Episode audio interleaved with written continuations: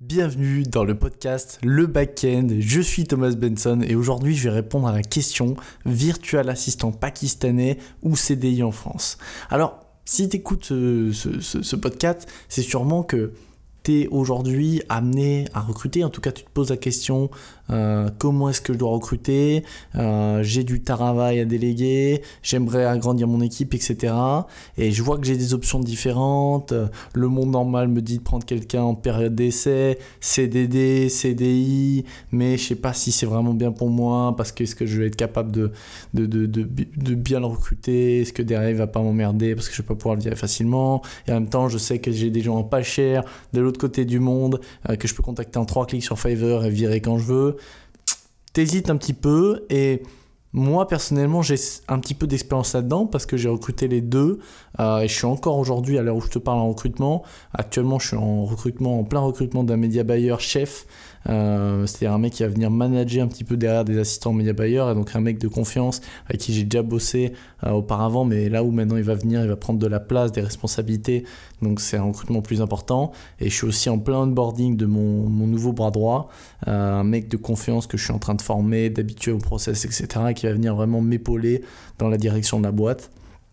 Et en même temps, j'ai euh, plein de VA.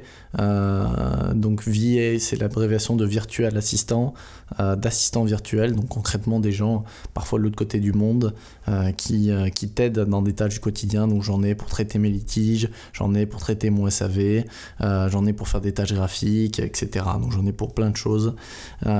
et ceux autour du monde, j'ai des personnes en Afrique, des personnes en Asie, des personnes aux États-Unis, en Allemagne. Et, et c'est assez intéressant d'avoir ce point de vue-là et euh, parce que avoir un petit peu les deux, ça me permet de répondre à cette question. Et je peux comprendre que tu sois tenté, sincèrement, par recruter un mec euh, sur Fiverr à 6 euros l'heure.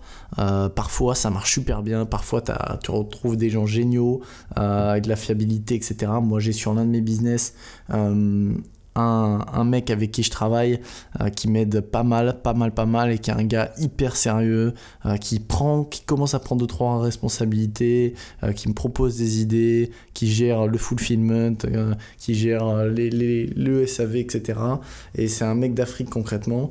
Et il est vraiment super bien, j'adore ce gars-là. Et donc on peut tomber sur des bonnes affaires comme ça.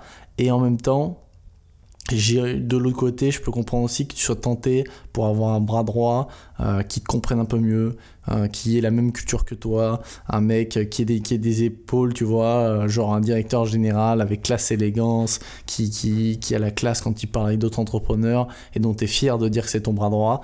Donc, tu es un peu dans ce dilemme-là. Et moi, ce que je vais te dire, c'est que les deux marchent. Alors, tu vas me dire merci Thomas. Mais euh, moi, je vais donner un exemple pour chacun.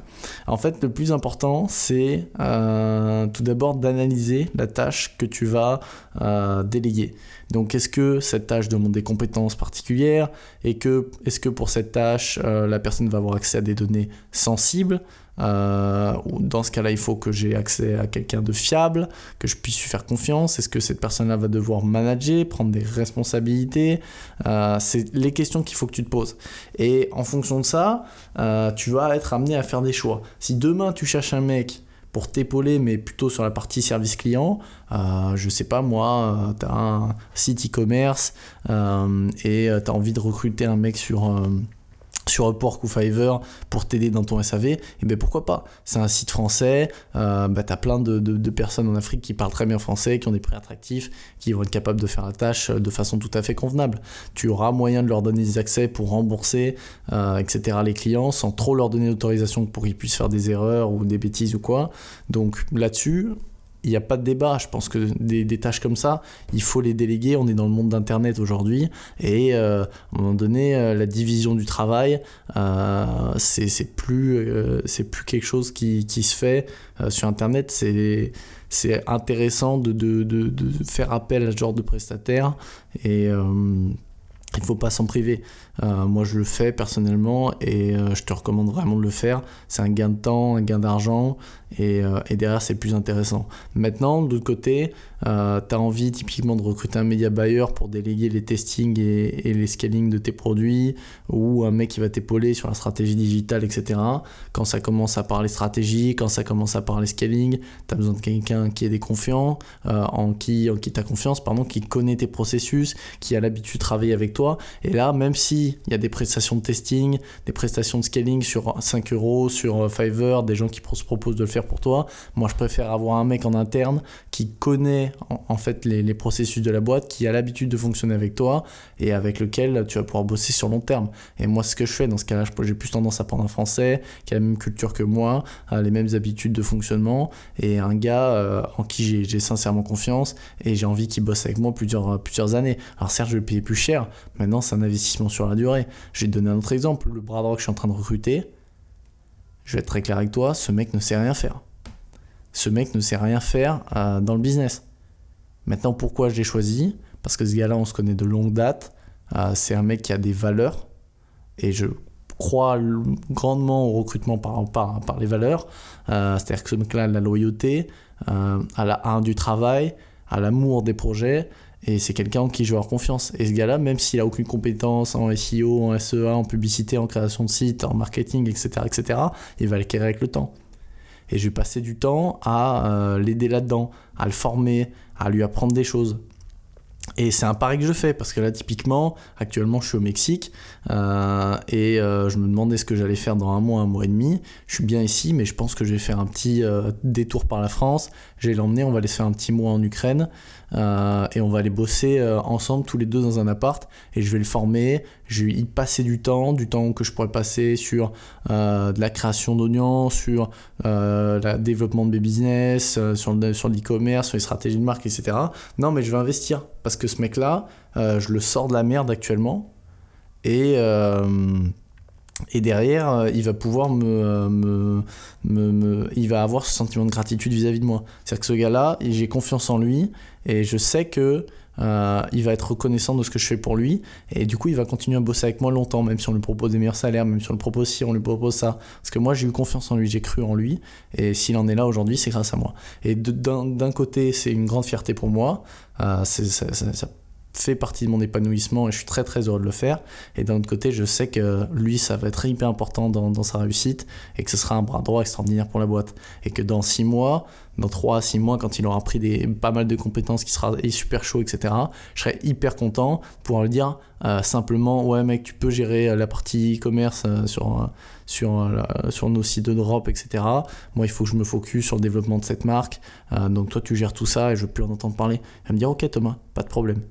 Et moi, ça me permettre de me développer et de lâcher la partie opérationnelle quotidienne pour aller me focus sur le, mon vrai travail d'entrepreneur qui est tester, créer des process, déléguer, etc. etc.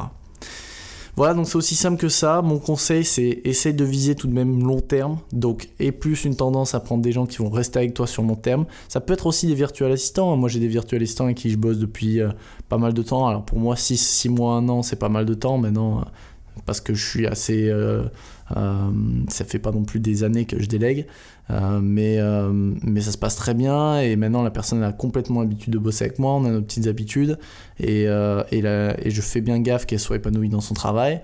Et derrière, il est, la personne est hyper reconnaissante et ça se voit dans la qualité, on est hyper content et, et c'est top quoi. Et ça, pour des, pour des comme pour des mecs que tu recrutes en interne qui ont des postes plus importants.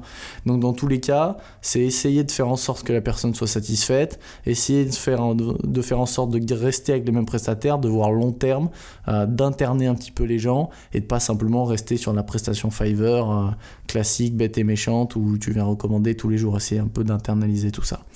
Voilà mon conseil sur euh, la réponse à la réponse à la question virtuel assistant pakistanais ou CDI en France, ou plus globalement la question qui recruter euh, dans sa boîte quand on fait du digital. Eh bien, tu sais tout. Euh, je te remercie d'avoir suivi euh, ce, podcast. Si ça t'a plu, je t'invite à, me laisser, euh, à me donner ton avis. en fait, c'est très simple. actuellement, tu es sur Apple Podcast ou sur une plateforme de, podcasting ou avec laquelle tu m'écoutes. Moi, pour moi, c'est important que tu mettes ton avis. Euh, que tu mettes ton avis sur le podcast, que tu sors ton téléphone de ta poche, euh, que, tu, euh, que tu ailles sur ton PC et que tu écrives l'avis que tu as sur mon travail et sur les podcasts que je fais. C'est une forme de reconnaissance, c'est une forme d'échange, c'est-à-dire que moi je te fournis tous ces conseils et toi en échange tu me donnes un avis. Voilà, on fait comme ça, ça me paraît être un deal sympa. J'ai confiance en toi, j'ai du respect en toi, en, en moi, envers moi, et comme ça tout le monde est content. Je te remercie encore une fois d'avoir suivi euh, ce podcast et je te dis à très bientôt.